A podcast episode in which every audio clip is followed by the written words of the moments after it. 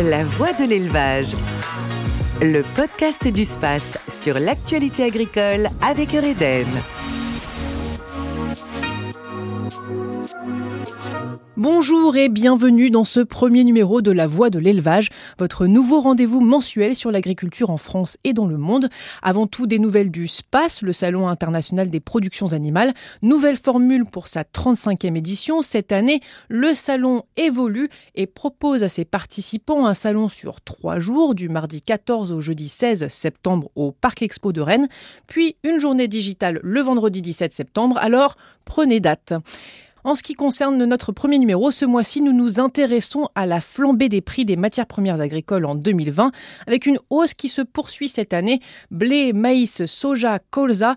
Si l'on peut remettre en cause la Chine qui reconstitue ses stocks à prix fort, la pandémie de Covid-19 a elle aussi contribué à déstabiliser le système alimentaire mondial. Alors pour nous parler de ce sujet, j'accueille aujourd'hui Michel Portier, le directeur d'Agritel. Bonjour. Bonjour. Alors tout d'abord, est-ce que vous pouvez nous expliquer les causes d'une telle hausse des prix? Alors tout d'abord, dans les causes, il faut se pencher évidemment, comme d'habitude, sur les marchés des matières premières agricoles, qui sont des matières premières vivantes, sur le côté euh, offre et le côté demande. Du côté de l'offre, on va se pencher essentiellement sur le maïs. Pourquoi cela? Parce qu'on a eu une vraie chute de la production euh, au mois de septembre 2020 constatée par rapport à nos estimations euh, de mars 2020.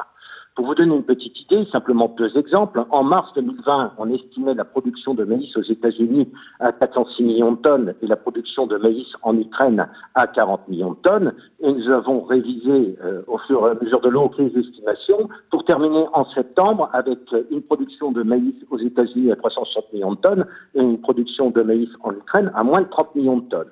Ça veut dire que, euh, en l'espace de quelques mois, nous avons euh, révisé plus de 60 millions de tonnes euh, nos estimations de production de maïs. Du côté de la demande, toujours sur le même produit, c'est la Chine qui nous a surpris. Pourquoi? Parce que la Chine a puisé dans ses stocks. Il est toujours extrêmement difficile de connaître l'état des stocks en Chine.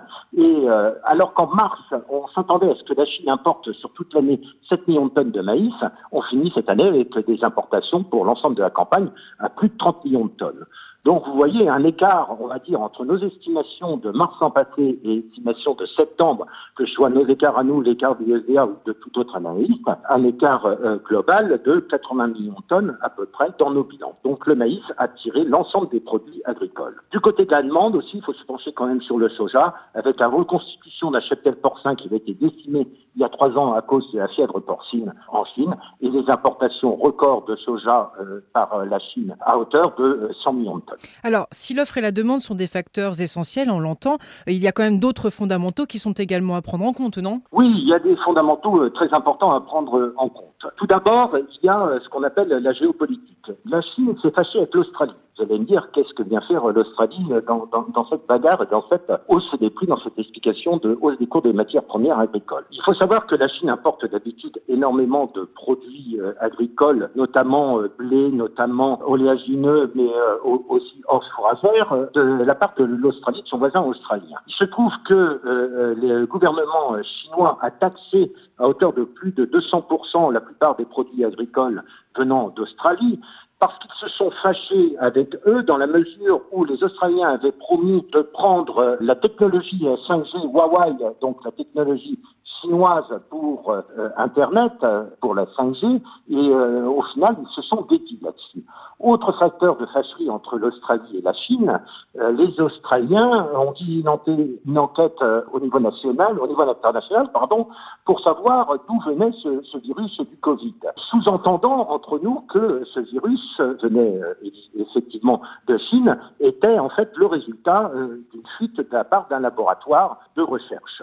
Donc évidemment, le gouvernement chinois s'est fâché avec les Australiens. Ils ont taxé les importations australiennes. De ce fait, la Chine s'est tournée euh, vers d'autres pays pour euh, euh, répondre à, à, ses besoins alimentaires. notamment, ils se sont tournés vers la France avec quelque chose d'assez inédit, près de 2 millions de tonnes de blé français qui ont trouvé le chemin vers la Chine, plus énormément d'orges fourragères qui sont parties aussi, origine France, vers la Chine, ce qui a contribué à la hausse non seulement des cours sur Euronext ou des cours euh, français, mais euh, aussi de l'ensemble des cours sur euh, au niveau mondial. Enfin, mais pas que. autre élément à prendre en compte, c'est effectivement une des conséquences du, du, Covid, l'injection par les banques centrales d'énormément de liquidités sur le marché, 1900 milliards injectés par la banque centrale, la Fed, la banque centrale américaine, 2000 milliards de dollars injectés par Joe Biden pour augmenter les, améliorer la construction de nouvelles infrastructures sur les États-Unis, donc pour soutenir l'économie, entre guillemets. Et cette masse de liquidité, cette masse d'argent, il faut qu'elle trouve preneur euh, de la part des fonds, et ces fonds euh, se disent, bon, ben, vers quel actif on va aller? Les actions sont déjà sur des niveaux extrêmement élevés, les obligations ne sont pas intéressantes parce que les taux d'intérêt sont bien trop bas et on s'attend à ce qu'ils montent, donc ils n'ont pas envie d'investir sur le marché obligataire, donc ils se sont tournés vers le marché des matières premières dont les matières premières agricoles. Alors, dites-nous un peu quelles sont les perspectives pour euh, cette année, les années à venir alors Alors écoutez, on, affiche un certain optimisme. Alors, vous allez dire un certain optimisme pour qui? Pour les producteurs, euh, euh, principalement, évidemment. pour l'acheteur, c'est plutôt du, pessimisme en termes de prix. C'est-à-dire que nous pensons que nous allons, nous avons un, changement de cycle, peut-être qui va durer 4-5 ans. Nous avons connu jusque l'an passé un cycle de cours de matières premières, on va dire, de 2013 à 2019, 5-6 euh, ans euh, de prix relativement bas. Et nous avons un, renversement de tendance euh, et nous pensons que, à la fois à cause des éléments que je vous ai donnés, c'est-à-dire que ces rélocations d'actifs d'investissement de la part des, financiers, mais aussi à cause d'un déséquilibre de l'offre et de la demande, et notamment de demande chinoise, la clé est là. Est-ce que la demande chinoise va perdurer sur la campagne 2021-2022, euh, notre réponse est oui, la demande chinoise va euh, euh, perdurer.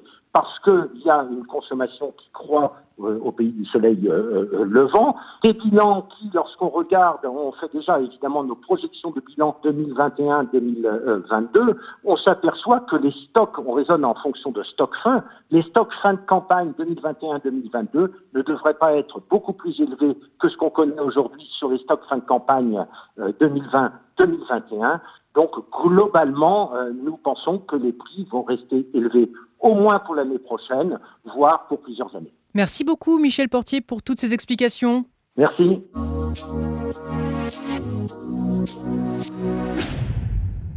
Retour maintenant sur quelques faits marquants de l'actualité agricole de ces dernières semaines. Vous avez peut-être déjà entendu parler du Co-Farming Tour, une nouvelle initiative mise en œuvre par le Co-Farming et Thierry Bayet, aussi connu sous le nom d'agriculteur d'aujourd'hui sur YouTube et les réseaux sociaux. Le but, c'est de faire le tour de France en tracteur pour aller à la rencontre du grand public, pour expliquer le métier d'agriculteur et encourager ces derniers à communiquer sur leur métier.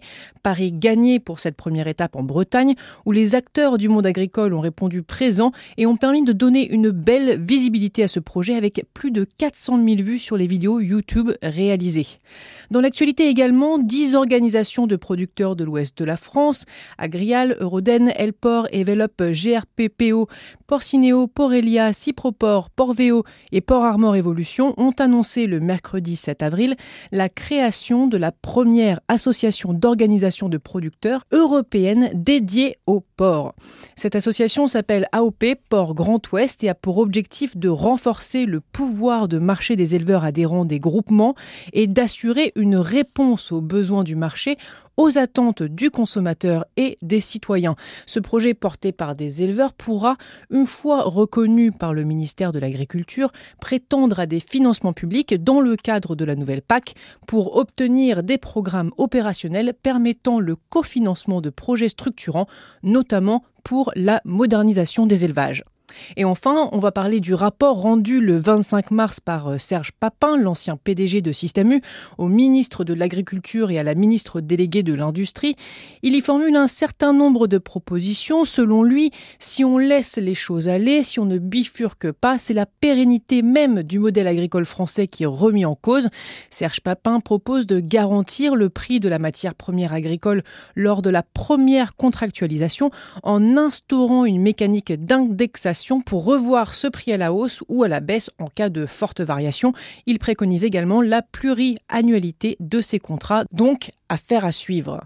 Merci de nous avoir suivis. Vous pouvez retrouver ce podcast sur space.fr, sur le mur des podcasts de Ouest France, ainsi que sur toutes les plateformes d'écoute. Et quant à nous, on se retrouve le mois prochain pour un nouveau numéro. La voix de l'élevage. Le podcast du space sur l'actualité agricole avec Eureden.